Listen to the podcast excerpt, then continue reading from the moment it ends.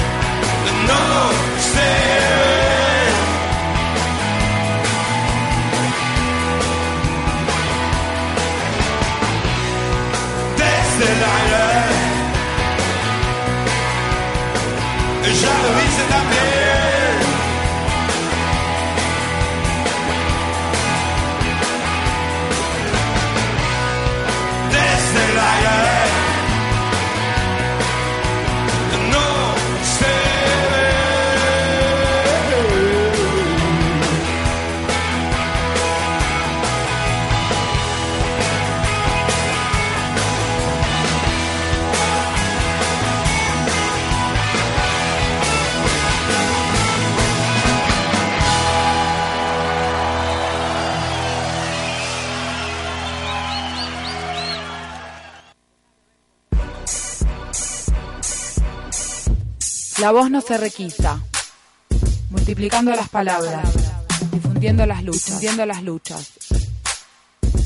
Escuchá las voces de FM La Caterva. Escuchá las voces de FM La Caterva. La voz no se requisa. Escuchá medios comunitarios, alternativos y populares.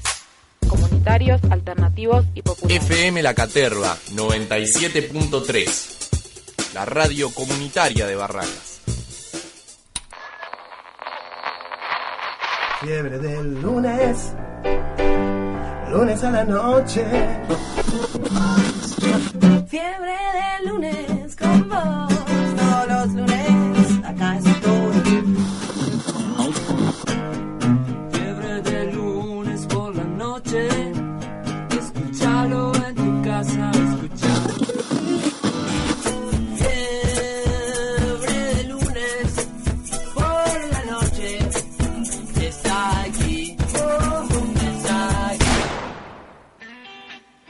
Más voz, ¿eh?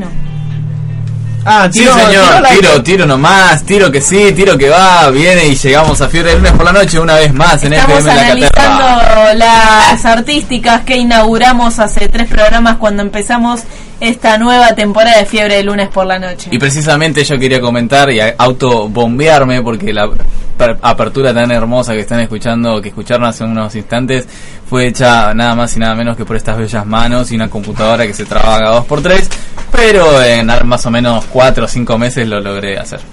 Muy bien, felicitaciones Fran y felicitaciones a Angie que está debutando como operadora. Está debutando. Está debutando. Sí, porque ya somos varios acá en el equipo. Fran llegó recién hace dos minutos, se ve que ah, eh, masticó el último pedazo de Tenés comida un pedazo y de tomate entre los dientes, Francisco. ¿Cómo te lo digo? No soporto más esta situación, hermano. es un asco venir a hacer radio, hablar tan cerca cara a cara y vos tenés un tomate entre los dientes. Te lo pido por favor que no se repita otra vez. Es que era rico y bueno, no, tuve que salir a- apurado. No, por ahí tenías ganas de comértelo después. ¿Te pasó que tipo una hora después sentías que tenías un pedacito de comida en una muela, la sacaste y dijiste igual, ya fue, me la Eso pasa Eh, mucho en cumpleaños, ¿no? También cuando uno está exacerbado por la cantidad de gente, cuando está en grupo, habla mucho, se ríe, después vas al baño y te das cuenta que tenías un pedazo de orégano entre las paletas. Igual está bien que te avisen, o sea, está bien. Porque hay veces que capaz yo ahora después voy a una entrevista de trabajo, Sí. ahora a las doce y media, y Yo no prefiero que sea humillante el momento que te digan, che, tenés una lagaña o un pedazo de orégano y que no me lo vean. Ahora me saco la lagaña por la duda a ver si te... Creo Todos, que todos. menos humillante si te lo dice alguien en confianza, digamos, con confianza. O sea, me parece que está perfecto decirlo. Cuando no hay confianza, para mí está bueno para generar confianza. Porque es una situación Claro. graciosa. Rompe el hielo. Claro. Che, boludo, tenés caca en el pantalón. Ahí va, y te sigues, te, te seguís con el tomate ahí. Es como que ahí, moscas claro, tipo- estableces como la relación de amistad, ¿no? Porque antes si, si es una persona que, como vos decís, capaz no está rodeada de nadie conocido, entonces nadie le, le va a advertir sobre su situación. Exactamente. Volviendo al tema del inicio, yo quería agradecer a los músicos que pasaron por Fiebre de ediciones pasadas y que gracias a ellos tenemos nuevo separador. Entre ellos podría nombrar a Agustina Leoni. Eh, Nombro a los que aparecen en el spot porque eran un montón y tuve que hacer recortes. Agustina Leoni, Rodo, Rodolfo Rosén de mi tío, un gran saludo y un gran abrazo. los pibes de Está Mal y también tuvimos al principio a, Nacho, eh, a Nacho Nachito, Gómez. Nachito Gómez. Así que muchísimas gracias a todos ellos. Estamos haciendo negocios. Tengo con una su pregunta. canción.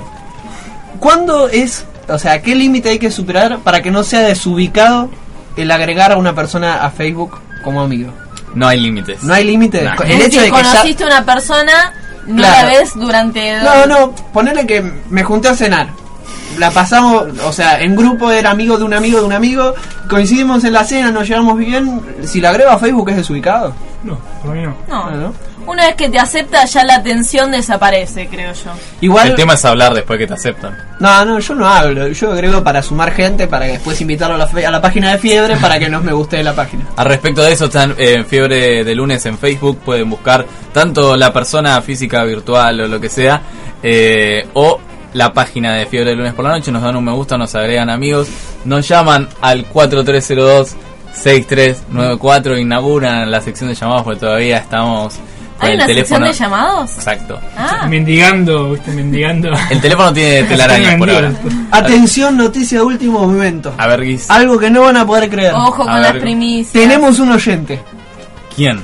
Gaby Barra, un amigo del barrio que me está escribiendo, mandá saludos. Qué grande, Gaby. Está insultando a mi hermana, así que le mando un gran saludo. Un saludo a tu hermana también. También, bueno, también. muchachos, ¿les parece si arrancamos con ¿Qué un tenemos en el programa de hoy? No, hoy no vamos a hablar de absolutamente nada, eso se lo iba a dejar a ustedes. Ah, muy bien, porque no sabes. Obvio. Vamos a estar hablando acerca de los talleres clandestinos. Así es. Eh, bueno, durante la semana pasada se dio a conocer, va, no se dio a conocer en realidad, pero fue tema de agenda de todos los medios grandes. Eh, Lamentablemente. y, sí, alternativos a raíz del incendio que hubo en uno de ellos donde murieron murieron dos chicos. Este, y bueno, a raíz de eso salieron un montón de denuncias y de la situación, de la cantidad de, trabajo esclavo que hay en la ciudad sobre todas las cosas. Así que vamos a estar charlando con gente de la Alameda, una fundación que para los que no la conocen se encarga justamente de denunciar el trabajo esclavo, la trata de personas y demás. Así que vamos a estar hablando de ello después del picado de noticias que los estamos acostumbrando. Exacto. Bien, un saludo para todos los que nos están escuchando ahí. eh, Y por favor, si nos está escuchando, que nos llame. Perdón, perdón, es que vuelan los mensajes y los teléfonos por todos lados. Angie, nuestra querida operadora debutante, ¿está lista para ubicar un tema? Si no, cualquier cosa me dice y acá hacemos la rema. Así que vamos entonces al primer tema musical de la noche. Bien arriba, le dije a Angie, elegí vos, bien arriba. Yo no quiero saber qué es. A ver. Sorpresa, surprise. A ver, Gastón. Música, política, información, cine, debate. Música, política, música, música, música, música, política, información, cine, Debate. Tiempo. Temperatura.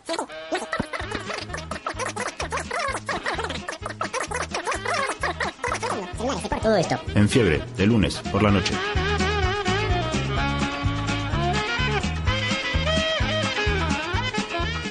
Música, política, información, cine, Debate. Tiempo. Temperatura.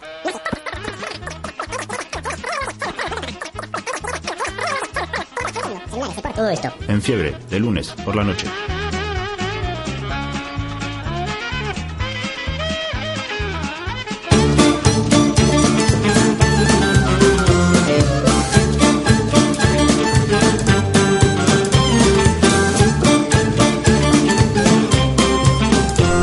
Sí, señoras, esto es Fiebre de Lunes por la noche. ¿Por qué no cantás vos un tema? Te canto lo que quieras. Dale, a ver, íbamos a... Hey, nena, bésame.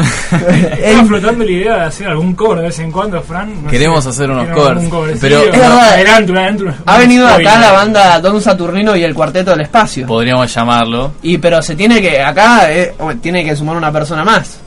Y acá hay un otro músico. Porque ha cambiado, ¿no? El elenco de músico de Saturnino. experiencia, así, rendidor. Vos que, vos que conocés al nuevo posible músico, ¿qué podría aportarle a la banda? eh, mucha experiencia, así, es- escalas, escalas locas, de todo, de todo. ¿Escalas locas tenemos Sí, en sí. este momento? Este es el momento en donde yo quería anunciar exactamente eso. A ver, que dentro de poco vamos a abrir el- la sección covers. con la banda Don Saturnino Excelente, y los, capi- me encantó. los hermanos del espacio. Y vamos a necesitar que nos manden qué cover quieren que hagamos. Así que eso próximamente las novedades de Fiebre hay que ventilar un poco. Y ahora sí tengo ganas de escuchar un lindo tema musical, algo que me ponga un poco demoledor.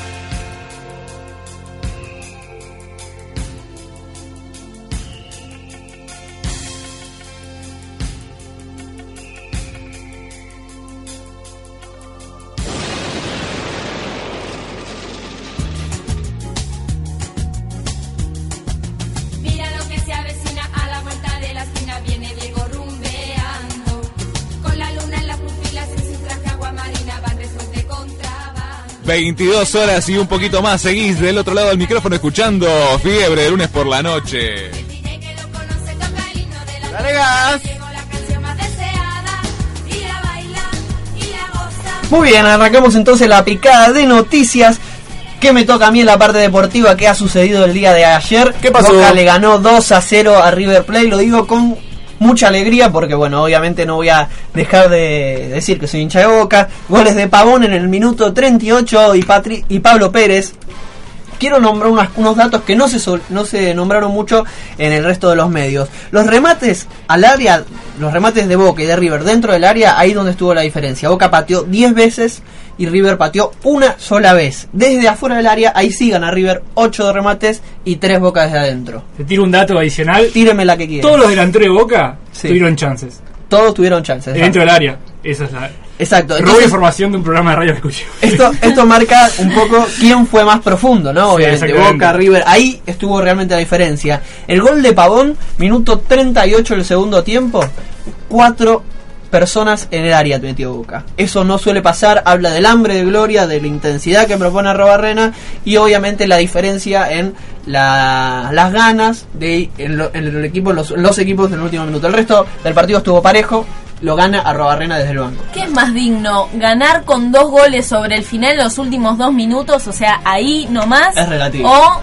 durante el partido hacer un gol bien puesto, otro Mi opinión, segundo. futbolísticamente es mejor superar al rival y ganarlo durante todo el partido con, obviamente, con más chance y demás. Ahora, es más lindo Más a la boca. sobre la hora. Más a la Exacto, boca, más eso. a la boca. Más sobre- violento, digamos, a- al nivel No de, de de competir Ah, con sí. el rival. Lo entiendo, como- lo entiendo. Sí, sí, sí. Es, es- es más para gozar al rival, me parece. Declaraciones. Gallardo ha dicho, pensé que Boca podía jugar un poco más. Le digo al muñeco que se fije en su equipo, que no ha tenido muchas situaciones, que tuvo un solo tiro de Sánchez al travesaño y un tiro muy de lejos de, de Mora, que son los ¿Escuchaste- jugadores que generan Marcelo? ¿Escuchaste? Yo sé que nos escucha siempre, así que bueno, le mandamos un gran saludo a Marcelo Gallardo y a todos sus familiares. El burrito que sobre se todo ponga- a la- también nos escucha, que se ponga las pilas. El burrito Martínez, Tiene sí. que entrar a titular ahora.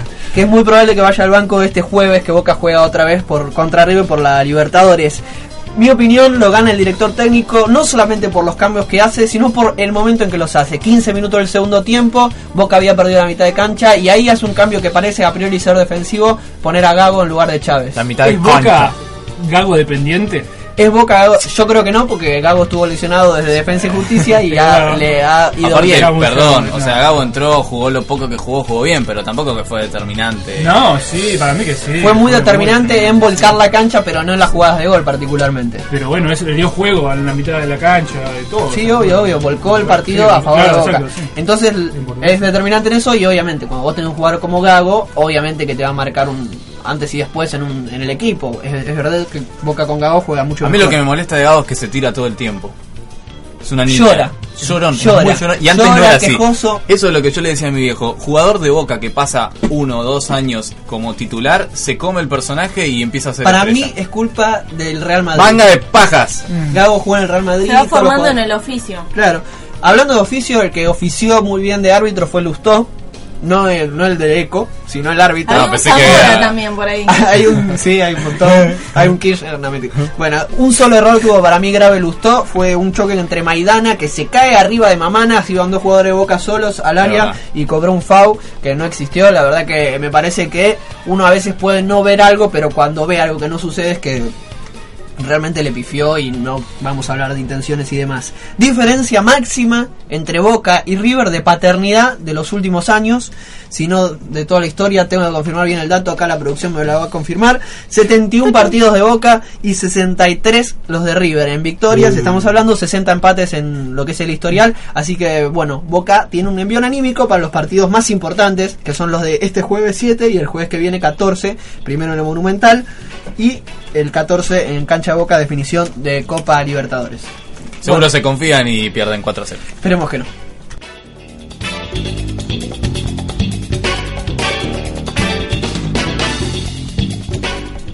Científicos chinos comienzan a modificar genéticamente embriones humanos. Oiga. Esto es- cada vez algo más raro. Cada vez más polémico. No, pero se entiende, ¿no? O sea, la idea principal es que, bueno, Profesor Mariano, ¿qué es un embrión? es tipo la primera etapa de, digamos, de lo que sería el humano. El ser humano empieza en la pancita de la madre. en realidad de cualquier ser vivo, ¿no? Esa sería la primera etapa de la vida, digamos, básicamente. El Bueno, igual Sí, es cuando está fecundado. está en sí. debate. Sí, no, claro. No, bueno, sí. porque el tema No, de no, la no, vida, sí. por el tema El del embrión, aborto. quiero- hay quiero- vida, no hay vida. Quiero que soy pro aborto, yo soy pro aborto, por favor, no me tomen como eso, solo quiero decir que es un proceso. Sí, Boca, es verdad que Boca viene porque- con un buen embrión anímico. Tenía que decirlo, pero... A ver, lo, lo que quiero decir es que es la primera etapa de la vida, qué sé yo cómo decirlo, pero bueno, digamos, como siempre, proceso biológico donde se, Se forma un bebé, ya se, todos. se empieza a fecundar, el- digamos, como ya, Profesor Mariano, ¿cómo se forma un embrión? bueno, este, voy a hacer- voy a hacer gestos que no se pueden reproducir al aire, pero bueno, vamos con la noticia, dale, por favor. Este, muy polémico, muy polémico esto lo que voy a decir y lo que voy a contar al aire. Unos científicos de una universidad muy impronunciable, que no voy a intentar pronunciar. Ok. Unos Harvard. científicos nombres, sí.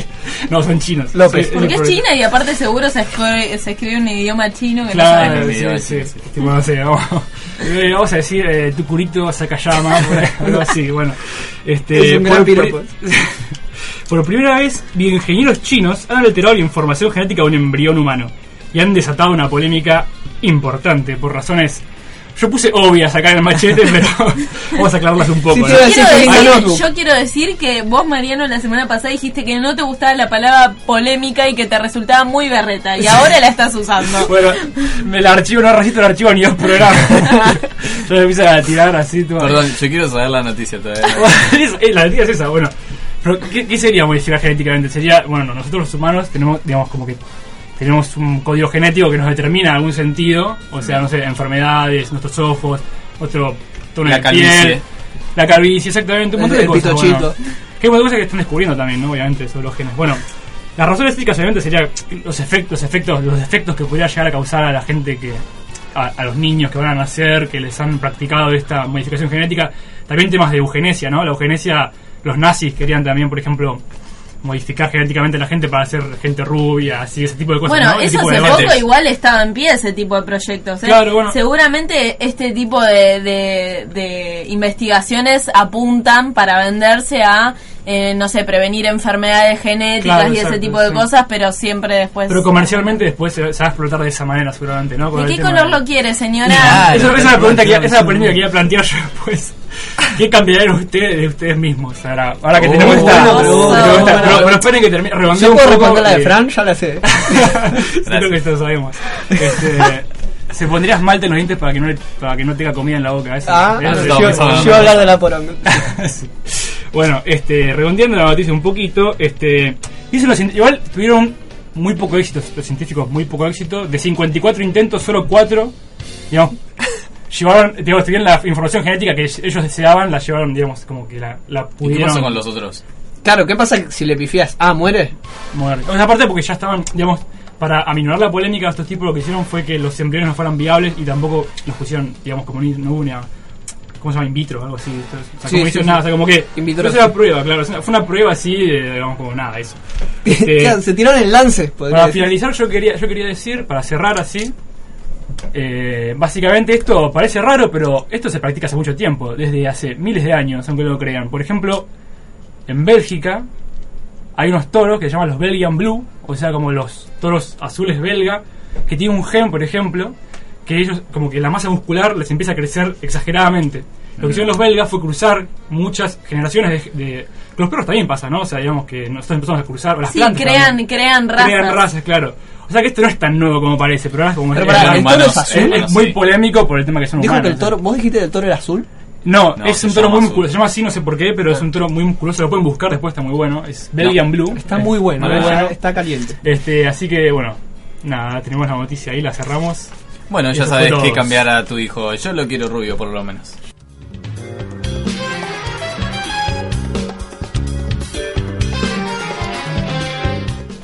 Señoras y señores, tengo una muy mala noticia.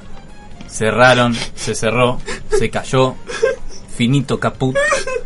La página groupshark.com. Y acá un segundo de silencio para los amigos de Groupshark. Bien.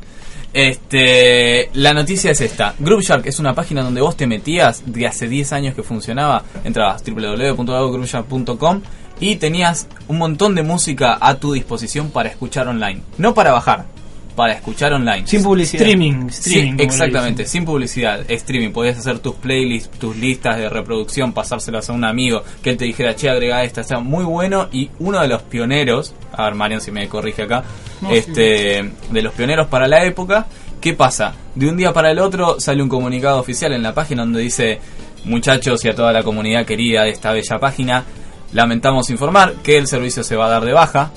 Tuvimos un problema, cometimos un grave error, dice no logra, eh, no licenciamos o no respetamos los derechos de algunos artistas aquí con el tema del copyright y demás porque había música de todo tipo lo cual puede ser cierto pero para nos para mí y acá Mariano me hace el guiño de complicidad tenemos una segunda hipótesis que viene después entonces te decía la página anuncia que se da de baja el servicio y que se dieron como amistosamente los derechos de la página, los derechos intelectuales, los derechos de propiedad, las licencias, todo, absolutamente todos, a alguien, que no sabemos quién, con la condición, imaginamos, de no ir preso, porque sabemos que el tema del copyright y demás en Estados Unidos es bastante heavy. Ahora, ¿cuál es mi sospecha?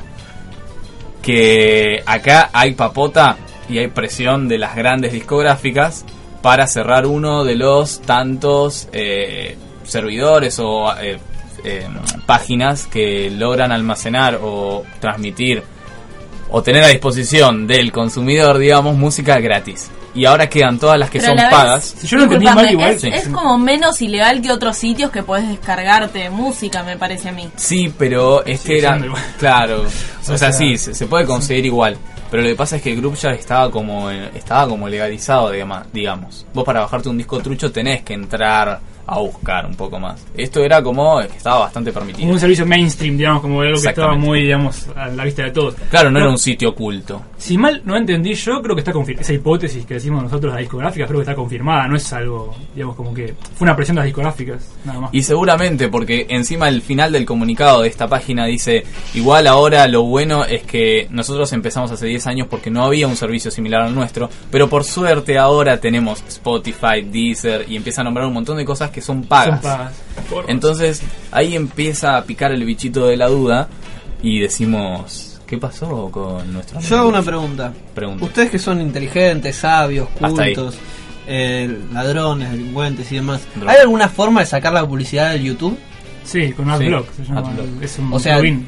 y vos Un ponés, plugin. instalás, instalás eso y te, la linita amarilla esa que te dice la podés... Yo lo instalé, pero no me funcionó, capaz lo instalé mal. Ah, pasa que yo nunca lo usé.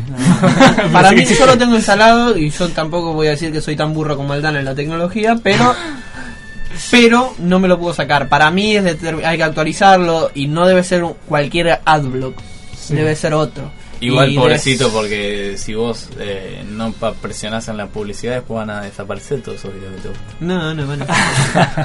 Bueno, así que desde aquí un gran saludo a Marcos Grubshark, Al- a al- Roberto y sí. Julián Grubshark que crearon un servicio muy bueno que lamentablemente no voy a poder disfrutar nunca.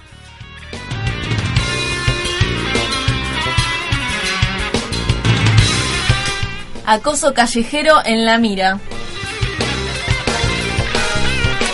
No sé si se enteraron, pero esta semana se presentaron tres proyectos para prevenir y sancionar el acoso callejero, Muy bien. mal llamados piropos eh, en la calle. A todas les gusta que le digan que tengan lindo culo. Bueno, ese tipo de expresiones, eh, la verdad es que antes capaz más en debate, ahora está más instalado el tema del acoso callejero hacia las mujeres como una forma más de, de las múltiples violencias que se ejercen Ellas se los buscan. contra la mujer. Bueno, este, ese tipo de expresiones justamente son, eh, digamos, eh, lo que intenta sancionar este tipo de proyectos. Son tres los que se presentaron, eh, dos en la legislatura porteña y uno en diputados. Esto obviamente que viene empujado por un montón de organizaciones feministas y de mujeres y que justamente hacen llegar a los legisladores, ¿no? No es que los legisladores dicen vamos a hacer algo bueno, eh, digamos, lo llevan adelante y es necesario que lo hagan, pero digamos es Siempre necesario... la, la clase perjudicada. digamos, Producto, todo esto de las campañas que han hecho por redes sociales, por, pan- por panfletos por el centro. Bueno, el año pasado surgió esta campaña Acción Respeto que justamente se enfoca en el tema del acoso callejero. Este año también hace poco fue la semana contra el acoso callejero, donde se intenta concientizar esta, esta realidad que está muy naturalizada, ¿no? Recontra. Este, bueno, los, los legisladores que impulsan este proyecto es Pablo Ferreira de Seamos Libres, quien se presentó como precandidato jefe de gobierno, pobre no pasó las paso. Eh, Graciela Alegre del Frente para la Victoria, que eh, incluye un punto donde la Policía Metropolitana elabore un protocolo de actuación para evitar las, las desestimación de denuncias, que es algo que pasa mucho, ¿no? O sea, una mujer cuando se atreve a ir a denunciar, no estamos hablando de, de alguien que pasa y dice, hola mami, o sea, nadie Claro. se va a tomar ir a una comisaría y denunciar eso, sino que estamos hablando de un acoso mucho más fuerte este y que los policías se tomen la denuncia en serio. Muchas veces no quieren tomar la denuncia, Claro, el tema ponen es trabas. ese. O la reiteración también, ¿no? ¿Cómo? La reiteración también podría sí. ser agravante. Pero el tema es eso, vos te quejas y te quejas con la policía, que es lo más machista que hay, que muchas veces son los policías los que hacen el acoso, Mm. y muchas veces, y por no decir la mayoría de los casos, son cuando una mujer va a denunciar incluso hasta un maltrato físico de un hombre, se cagan de risa en la cara de las minas, entonces ahí estamos hablando de que tendríamos que empezar a luchar también por una entidad que haga justicia en, su- en su- en su medida, ¿no? Obviamente no vas a pegarle Y también, más allá de la policía y de todo eso que es muy cierto, el marco legal, porque hay muchas veces que realmente quizás te toca un policía bueno, digamos, y, y realmente no puede hacer nada porque no tiene pruebas, porque quizás con la misma, con la mera denuncia no, no, no hace nada a los fines prácticos. Hace poco esta semana también se dio a conocer un caso de una mujer que había denunciado injustamente a un señor, creo que era un obrero, por acoso y se, se conoció que no era así, digamos. Esto en general, digamos, son pocos los casos, pero en general la mayoría son justamente denuncias certeras y a veces no se denuncian Yo- porque son violencias que sufre y son muy mínimas, por lo cual uno no va a ir a denunciar, pero es, es una realidad permanente que que la persiga, a- que nos persiga a las mujeres constantemente. Las sanciones en, en dos de los proyectos eh, van desde trabajos comunitarios de 10 días y en otro en otro proyecto castigar con una multa de 100 a 7 mil pesos. Así que, Ah, y te vas a pensar caro, ¿eh? Lo vas a pensar dos Vas a claro, si no lo entendés por la parte, digamos, humana, lo vas a entender por la parte económica. Igual quiero plantear algo. ¿Es realmente productivo esto? Porque yo pienso, está buenísimo que se haga, es genial es un esfuerzo que vale la pena, pero se debe acompañar con una campaña más grande todavía que esto de concientización, porque yo no, no pienso que muchos hombres no lo hacen de, de mal tipo el acoso sexual, por ahí el piropo desubicado, yo creo que lo hacen de inconscientes, de que realmente no saben que pueden llegar No, a estar molestando. Hay una realidad Claro. de, de cultural que, digamos, si vos desde chiquito veías a tu papá y a tu abuelo que hacía lo mismo, vos vas a hacer lo Exacto. mismo sin cuestionártelo. Claro. O sea, hay un tema cultural que con una ley no no no es que va a cambiar la situación cultural y social. Dicho Pero- sea de paso, perdón, pero para la transformación y para la campaña de concientización, primero y principal lo que tenemos que hacer todos nosotros integrantes de esta mesa y oyentes, No, cuando ves una situación de acoso, Ah. hacer algo, cuando estás con tus amigos y alguno le grita alguna placa, decirle, loco, ¿qué hace? No, eso ¿Entendés? sí. Porque Ahora, si te metes, por ejemplo, ahí, entre, un, por entre un piropo, eh, mal llamado como decía Aldi, de un chabón cualquiera a una mina y le decís, che, flaco, ubicate, te puedes agarrar, no sé si lo harías, te No, puedes llegar a por agarrar a eso, trompar. por por- eso, por eso. Para reforzar el punto que decía Diego, así que es un tema que a mí me parece cultural también y que habría que reforzar en ese sentido. ¿Nunca les pasó que, digamos, pasa eso y alguna mujer, a la, la que es víctima del acoso, le dice, no sé, o alguien en la calle le dice que podría haber sido, imagínate que fue tu hija o Sí, tu... sí. Sí. Y ahí el tipo como que sale esa burbuja que tiene de que ni piensa lo que está diciendo y capaz este como Sí, que reflexiona, se, como se que... re- se retracta. Bueno, yo, o sea, tengo peleas diarias ca- básicamente con muchos de los hombres que, que, que- que in- me interpelan, Ay, por ejemplo.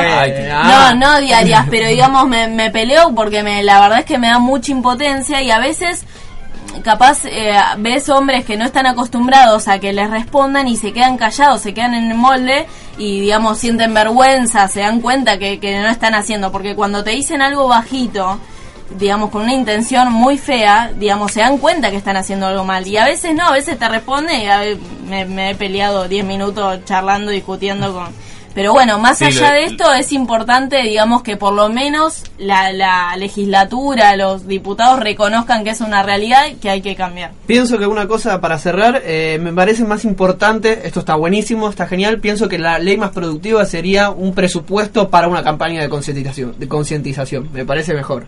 Yo no De creo que formas, viene tan para ese lado. Esto es una especie de mano dura, si se podría decir así, porque vos eh, lo insultás y entonces yo te castigo, ¿entendés? Y que también me parece muy difícil de comprobar esta situación de acoso. Porque es tu palabra contra la del, la- la del que acosa, porque salvo que lo filmes o algo así, Que igual tampoco los videos son considerados si se lleva a un extremo como pruebas. Hay Pero- que ver cómo avanza ese proyecto. y Exacto, hay que ver cómo avanza. Esto como está, está buenísima la iniciativa, pero tiene que avanzar y tiene que ser acompañado por una campaña de concientización, no solamente de los de las personas que hacen las campañas, las fem- los grupos feministas, como bien decías vos, sino también de parte de los diputados y legisladores que deberían No, a ver, destinar no un solo a esto. lo- es lo mínimo para mí la parte de los diputados que son Cu- 60 tipos. Los grupos Tipos, feministas la mayoría son Bueno, hombres también. tipos hombres, lo que sea. Esta iniciativa se va a aprobar porque nadie va a votar en contra, digamos, sería muy perjudicial para una campaña política votar en contra de un proyecto así. Es un momento Pero para lo votado, fundamental- o se han abstenido de cosas mucho peores, así que... Sí. El tema es el momento. Claro, el son de, de ahora- año de elecciones, pero lo que voy es que todos tienen que acompañar este proyecto, hombres y mujeres, o sea, ustedes, yo, nosotras, o sea, todos, todos. Ese, eso es lo fundamental, hacer el cambio cultural desde cada uno.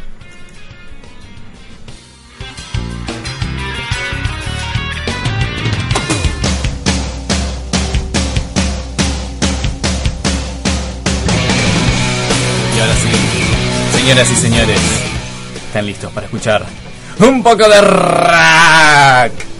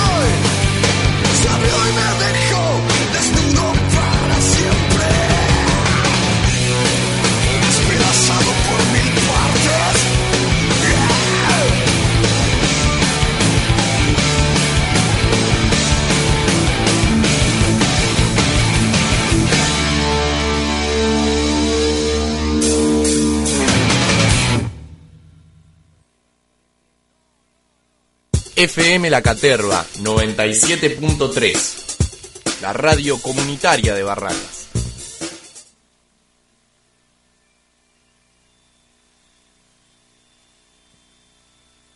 Fiebre de lunes por la noche, un programa surgido después de Cristo.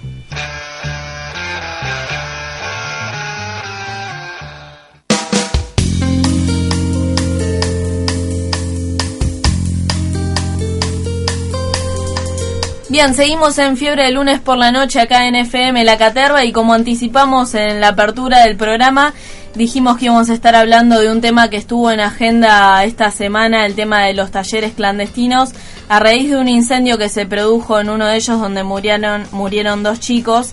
Este, lamentablemente es un tema que se pone en agenda cuando ocurre una, una tragedia así, este, evitable obviamente, y no cuando tiene que estar siempre en agenda esto, ¿no?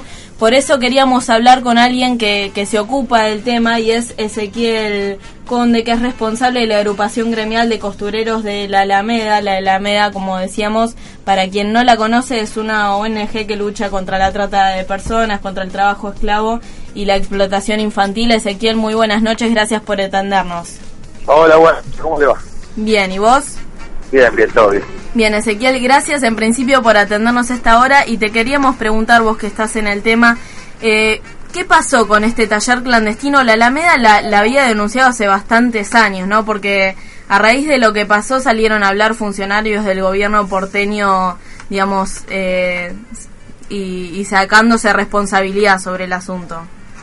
Sí, entonces este taller fue denunciado en septiembre del 2014, fue denunciado junto a un listado 30 talleres, en realidad que, que eran de la zona, que nos habían denunciado los vecinos y por investigación propia, se presentó en la Protex, que es la ex de Marcelo Colombo, y de ahí se le pidió intervención a la Subsecretaría de Trabajo, pidiéndole eh, desde la Protex, intimándolo a ver que hagan un listado de, de inspecciones, si habían hecho inspecciones y si no las hicieron, que las hagan porque había un ta- talleres denunciados que eran 30. Obviamente la subsecretaría de Trabajo a los dos meses contesta que en algunas direcciones estaban haciendo algunas investigaciones, pero que en el resto de las direcciones no había nada. Dentro de ese listado está el taller de Páez y Terrada, donde se incendió y murieron murieron los dos los dos chiquitos. Así que, bueno, nosotros ya lo habíamos anunciado, pero en realidad si te vas nueve años atrás, eh, se incendió el taller Luis Viale a pocas cuadras de este taller de Terrada y Páez, en las mismas con las mismas características. Hay un taller donde estaba tapiada la ventana, donde las puertas cerradas con candado, los costureros trabajando, los nenes entre medio de, del taller, o en este caso en el sótano, y frente a, a un corto, eh, se prende fuego rápidamente por las condiciones edilicias precarias y por la cantidad de tela y cartón y papel que hay dentro del taller y los costureros no pueden escaparse y en este caso lo que no pudieron sacar son los dos niños. ¿Cuál es la situación en general del, del trabajo esclavo? ¿Cómo, ¿Cómo trabajan desde la Alameda, teniendo en cuenta que es una ONG y, y si tienen alguna relación con algún organismo oficial para, para trabajar en conjunto? ¿Cómo, ¿Cómo es el modo de trabajo? No, relación para trabajar en conjunto lamentablemente no, porque en realidad lo que estamos denunciando son justamente los organismos que se tendrían que ocupar de que esto no suceda y hace muchísimos años que no solo que no se ocupan, sino que le, le, ponen el manto de el manto de complicidad e impunidad para que sigan funcionando y creciendo. Digo, hay 3.000 talleres clandestinos en la capital federal con un promedio de 10 costureros por taller, que son 3.000 talleres, clan- 30.000 costureros solo en capital federal en condiciones de esclavitud. Digo, se presentan siempre, casi todos los meses, mes y medio, se presenta el listado de talleres de los distintos barrios que nos vienen aportando y al hacer el seguimiento a esas, a esas denuncias, toda la denuncia termina siempre igual, con que no hay nada, con inspecciones que no se hicieron, que en realidad nada, tiene el- ahí hay una, una, un tendal de coimas que pasan por los, algunos inspectores, no todos, por algunos inspectores de la FIR, de la Subsecretaría de Trabajo, de la GC, etcétera, etcétera, que lo único que hacen es con ese mapa van y cobran, porque saben dónde están, van y cobran la coima y distorsionan en vez de, eh, de allanarlo o hacer lo que se tiene que hacer, de aplicar el protocolo a la, a la víctima de trata, que el macrismo lo tendría que aplicar y no lo aplica, que es que cuando vos encontrás un taller y van, porque ahora, ahora lo que hacen es un maquillaje, van, te cierran un taller a la vista de todos los vecinos, te lo sacan por algún medio, pero después los costureros quedan al amparo de otros talleristas que lo vuelven a meter en los otros talleres, las redes talleres que funcionan, porque no quieren engañar que son pequeños talleres de tipo mini pymes, donde la familia de algún, saca una platita de algún lado y se compra una maquinita para subsistir, cuando en realidad son todos talleres conectados, manejan distintas redes eh, de talleristas de la comunidad, conjuntamente obviamente con las marcas, que son las grandes responsables de, de este flagelo. Así que lamentablemente no, no trabajamos con ningún organismo eh, mancomunadamente, porque justamente los organismos son los que estamos denunciando, Agencia Gubernamental de Control y su Secretaría de Trabajo, que son los que tendrían que avanzar. Claro, eh, Ezequiel te saluda Diego y te pregunto porque el legislador Gustavo Vera denunció a la Dirección General de Protección del Trabajo. ¿Qué es esta Sí. entidad? ¿Qué tendría que hacer y qué no hizo?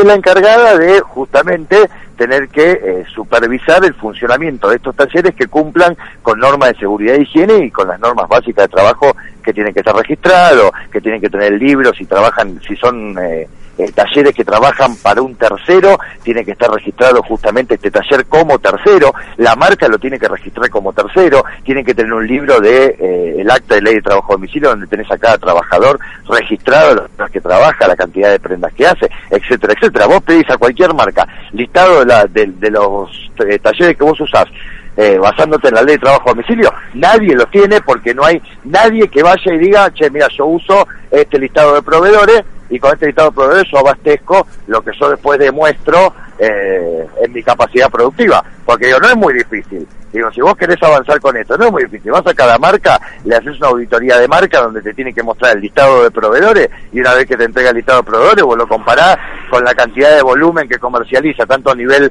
eh, ciudad como a nivel nacional o exportación, y ahí más o menos te das cuenta. Lo que te hacen ahora es muy llamativo. Vos te agarras el padrón del SOIVA, que es el sindicato que nuclea a los costureros, que tendría que estar a la cabeza de esta pelea, y el sindicato te dice que tiene 30.000 costureros a nivel nacional. Nosotros estamos diciendo que hay solamente 30.000 costureros en condiciones de esclavitud en la capital federal. O sea, es imposible que 30.000 costureros abastezcan a nivel nacional y exportación, porque muchas de las grandes marcas exportan, eh, es imposible con esos 30.000 costureros. Pero si agarras el padrón de empresa, hay 10 empresas, Capital Federal, el primer cordón del conurbano, 10 empresas con más de 50, 70 empleados, y todo el resto de las empresas son empresas de 1, 2, 3, 5 en el mejor de los casos, que en realidad son pantallas que después utilizan la grande marca, usan esas pantallas para después que esa pantalla utilice los, te- los talleres clandestinos y después la marca querer de sacarse la responsabilidad frente a un allanamiento o algún o algún taller que se encuentre.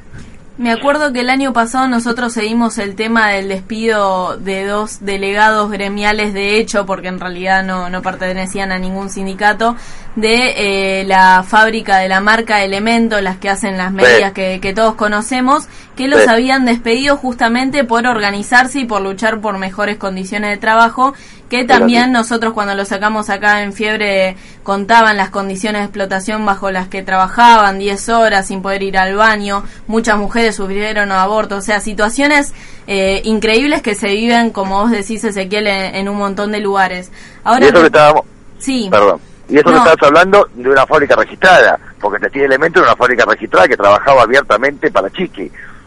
Imagínate Claro. lo que son los talleres clandestinos. Sí, y te pregunto a vos, por, vos además de, de ser el responsable de la agrupación gremial de costureros de la Alameda, sos delegado de, de gremial de Sojo, por lo Sí. cual tenés un, un- ya una experiencia de organización bastante fuerte, pero ¿qué hacer, por ejemplo, con las personas que están buscando un empleo que no consiguen y, y encuentran un trabajo así precarizado?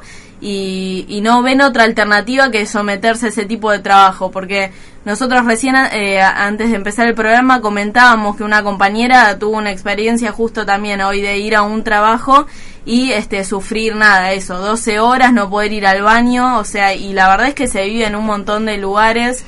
Este, ¿y qué hacer con eso? Uno que está solo y no, no sabe a quién recurrir en esas situaciones. No, si agarras así, casos aislados así, te vas a encontrar con un montón. Eso es lo que dijo justamente en las declaraciones que hizo ayer Macri con respecto al problema del, traba del, del trabajo esclavo y el taller este que se incendió. Dice que en realidad no es culpa de ellos, sino que en realidad cuando quieren ir a inspeccionar los costureros que les gusta trabajar de esa manera, dice que los sacan matando. Obviamente que, a ver, vos pensás que muchos de los, vos podés, puede haber un caso particular de alguien que no encuentra nada, va, se mete a laburar en un lugar 12 horas con una precariedad laboral eh, extrema, pero lo que estamos nosotros son gente que la traen engañada de Bolivia, las hacen trabajar entre 16 16 y 18 horas, los primeros meses no cobran, les retienen los documentos, les someten en muchos casos, si tienen la familia acá, están con ellos dentro del taller encerrado, pero si tienen la familia en Bolivia, le amenazan a la familia en Bolivia si se llega a escapar y quieren denunciar. Por eso digo que en realidad muchas veces lo que nosotros lo que apuntamos es hay un Estado y hay un gobierno que tiene que actuar frente a esto que son eh, vejaciones de los derechos humanos, aparte de, de pisoteo de los derechos laborales, son vejaciones de los derechos humanos. Yo no creo que no haya ningún costurero que si vos le ofreces ocho horas de trabajo con eh, sueldo en blanco, con aguinaldo, con vacaciones eh, y con ocho horas para divertirse con su familia y ocho horas para dormir, ningún costurero te va a decir que no. Eso, que, les encanta trabajar por 12 horas, como nos quiere hacer creer Macri, la verdad que totalmente verso. Después sí, obviamente. Es más, cuando salen de los talleres, muchas veces se vuelven a meter en los talleres porque tienen problemas de, DNI, porque tiene, porque no conocen otra cosa, porque en realidad encerrado en el taller también lo que te hace es te taladran el cerebro con que la policía te va a deportar, con que los argentinos somos todos racistas y lo vamos a matar a golpe, que no tienen posibilidad de nada. Pero también yo te puedo contar otras experiencias de que compañeros que salieron del taller, no solo que salieron, denunciaron, sino que colaboraron para denunciar otros talleres haciendo cámara oculta y que después pudieron entrar en cualquier en blanco y hasta llegaron a ser delegados. Entonces digo, si tomamos casos puntuales tenés de todo. Ahora, lo que existen son 3.000 talleres clandestinos donde adentro del taller se violan los derechos laborales, pero también los derechos de las personas. Bien, entonces ante una situación así, por ejemplo, desde el gobierno de la ciudad dijeron, bueno, capaz hacen la denuncia, pero si la justicia hace nada, nosotros no tenemos nada que hacer. ¿Qué conviene? ¿Denunciar ante, ante eh, organizaciones como es la Alameda, por ejemplo, estas situaciones? Y, a ver, lamentablemente tenemos que decir que sí, porque lo que pasa encima es que mucho, muchas veces que vienen a denunciarnos costureros que se escapan del taller, previo han pasado por denunciar en la comisaría, que es lo primero que tienen a mano, y desde la comisaría lo agarran de las pestañas y lo meten adentro de, del taller nuevamente. Si van a denunciar a la subsecretaría de Trabajo, a la Agencia Gubernamental de Control, esas denuncias se licúan y se pierden en el sueño de los justos dentro de estos organismos. Justamente lo que estamos hablando es una complicidad enorme, que la complicidad ya desde el punto de vista de que la mujer está denunciada por trabajo esclavo, tanto, tanto en su marca Aguada como en la marca del hermano eh, la verdad que desde ahí no puedes esperar nada, absolutamente nada de parte del gobierno de la ciudad. Y lamentablemente sí, hoy en día, en cualquier lugar donde, caso, vos imaginate, cada allanamiento que muchas veces surge lo tiene que hacer gendarmería, porque no hay ninguna denuncia que no diga que toda la semana pasaba la Policía Federal y cobraba la coima. Esa Policía Federal que pasa y cobra la coima, si algún control se escapa y quiere denunciar alguna cuestión en esa comisaría, obviamente el comisario lo agarra la pestaña y lo mete dentro del taller, que es parte de la coima que cobra toda la semana. Bien, Ezequiel, te agradecemos mucho por habernos atendido a estas horas de la noche y bueno, nos mantenemos en contacto. Gracias a ustedes por llamar. No, gracias a vos. Hasta luego. Hablamos con Ezequiel Conde, dirigente de la Alameda, decíamos, y también delegado de Gremial de Sojo.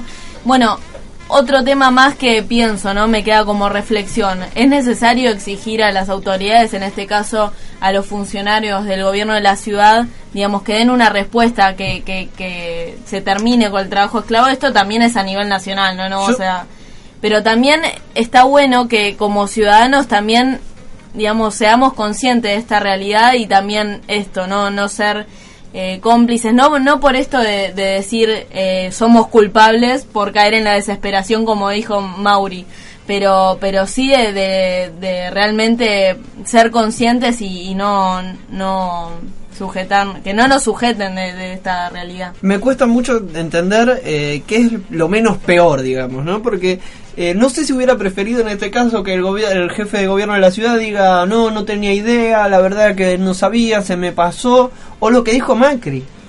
Me parece que lo que dice Macri es que se hace cargo pero se justifica y yo creo realmente que lo el, el problema es que el chabón cree que con su justificación está en el, en el lado correcto del, del río, digamos, ¿no? Él se cree en, su- en la orilla correcta, él dice... la- dice que le dice a la gente, la gente no puede trabajar en estas condiciones y la gente te contesta, ¿usted qué se mete? Yo, yo quiero trabajar así, déjeme. Eso fue una de las declaraciones que Macri hizo como citando una supuesta charla con una persona que está siendo esclavizada. No sé qué pensar. O sea, lo que pienso queda un poquito claro también entre líneas con lo que cito, ¿no? Pero es un, no sé, quiero decir un insulto, lo primero que me sale, pero es increíble porque el chabón lo está justificando. Esto pasa y como que se saca un poco la responsabilidad. Él es el jefe de gobierno y se está desligando de la responsabilidad, en este caso, de dos niños muertos. Quizás también tiene mucho que ver el proceso electoral, si no quizás hubiera Y que de otra la manera. mujer, digamos, es una de las que están en Chiqui, que también contrata marcas que, que trabajan, que tienen personas trabajando bajo estas condiciones, ¿no?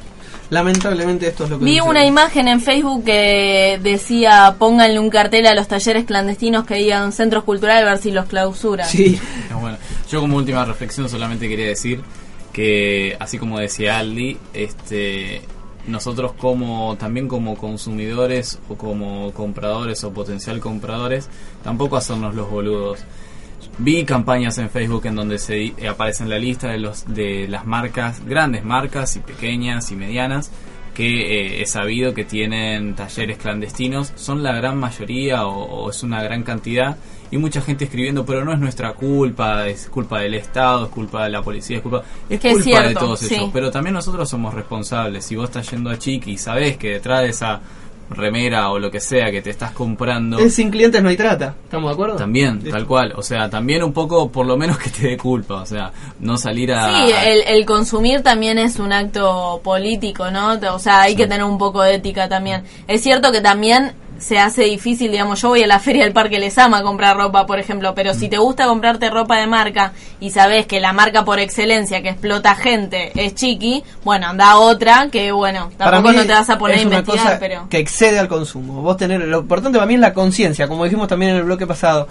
Si vos sos consciente de lo que hace realmente Chiqui y por ahí querés ir a comprarte la remera, pero también lo denunciás y usás todos los medios posibles para denunciarlo, incluso desde el Twitter, Facebook y demás, creo que ahí es donde uno puede acceder intentando modificar opiniones de Súper gente que debatible, justifica. súper debatible, lo dejamos acá porque eso tranquilamente puede dar para un rato bastante largo. Vení, bésame. Te beso. 4 302 63 94 ya estar re- ya debes estar en la camita por irte a dormir pero bueno si alguno tiene ganas de salir al aire todavía hay tiempo hasta las 12 de la noche fiebre de lunes por la noche y ahora creo que Angie nos tiene preparado un tema musical bien Angie qué grosa debutando acá como operadora muy bien eh La hicimos debutar. Perfecto. muy bien Diez Angie puntos. llévatelo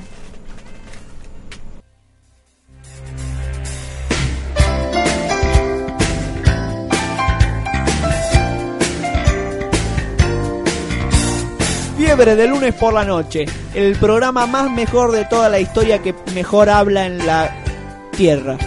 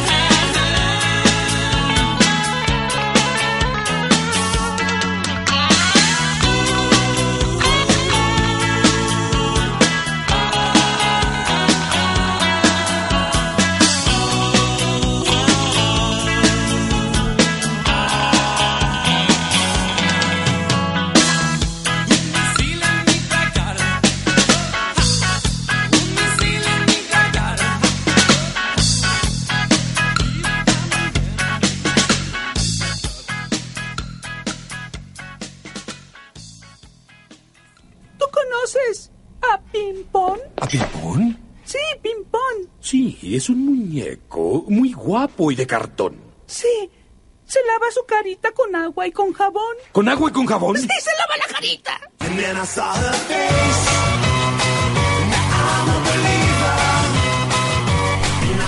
Bien, seguimos en Fiebre de Lunes por la noche, ya entrando a la despedida de este bello programa, faltando exactamente 6 minutos, son 360... se- No sabemos qué 60.000 cálculo estás haciendo. 360 ¿Cuántos segundos son Mariano seis acá es minutos? el... 360 segundos son. Están hablando porque yo ya me perdí. ¿Cuántos, minutos, ¿Cuántos segundos son 6 minutos?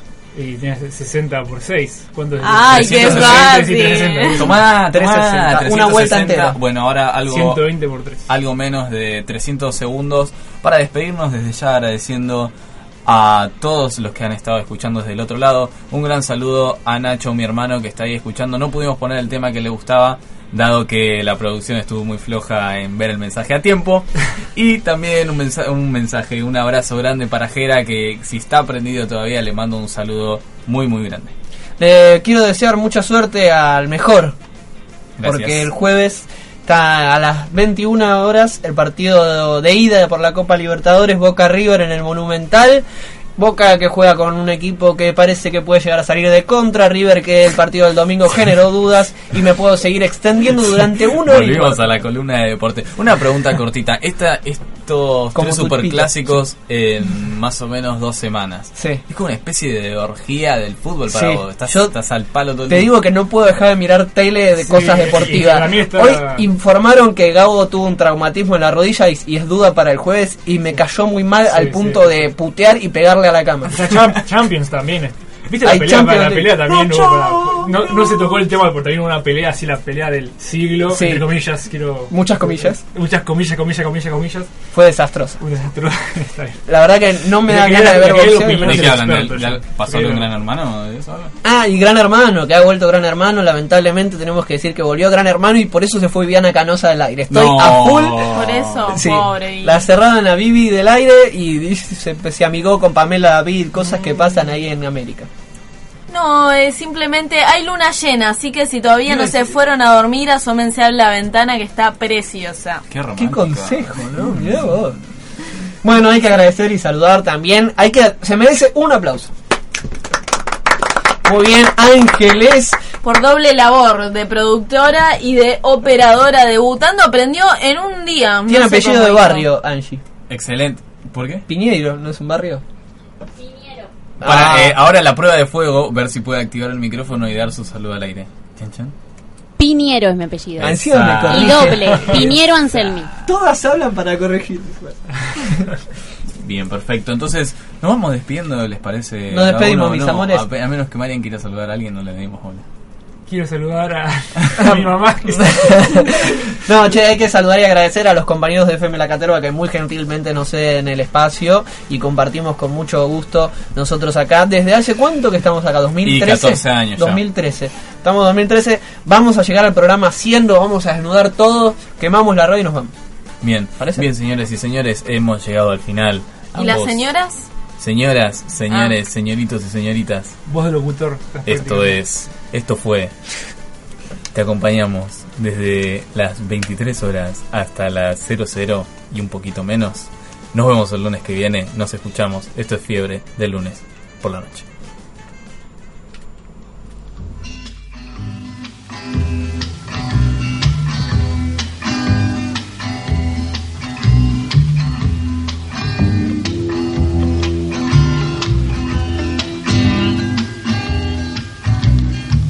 Every time I see you, I feel something rise up inside. Every time I think of you, I think I'm going for a ride. Every time I love you, baby, I love you in my mind. You give me fever in the morning, fever right through Amplify your career through training and development solutions specifically designed for federal government professionals. From courses to help you attain or retain certification, to individualized coaching services, to programs that hone your leadership skills and business acumen. Management Concepts optimizes your professional development. Online, in person, individually, or groups. It's training that's measurably better. Learn more at managementconcepts.com. That's managementconcepts.com.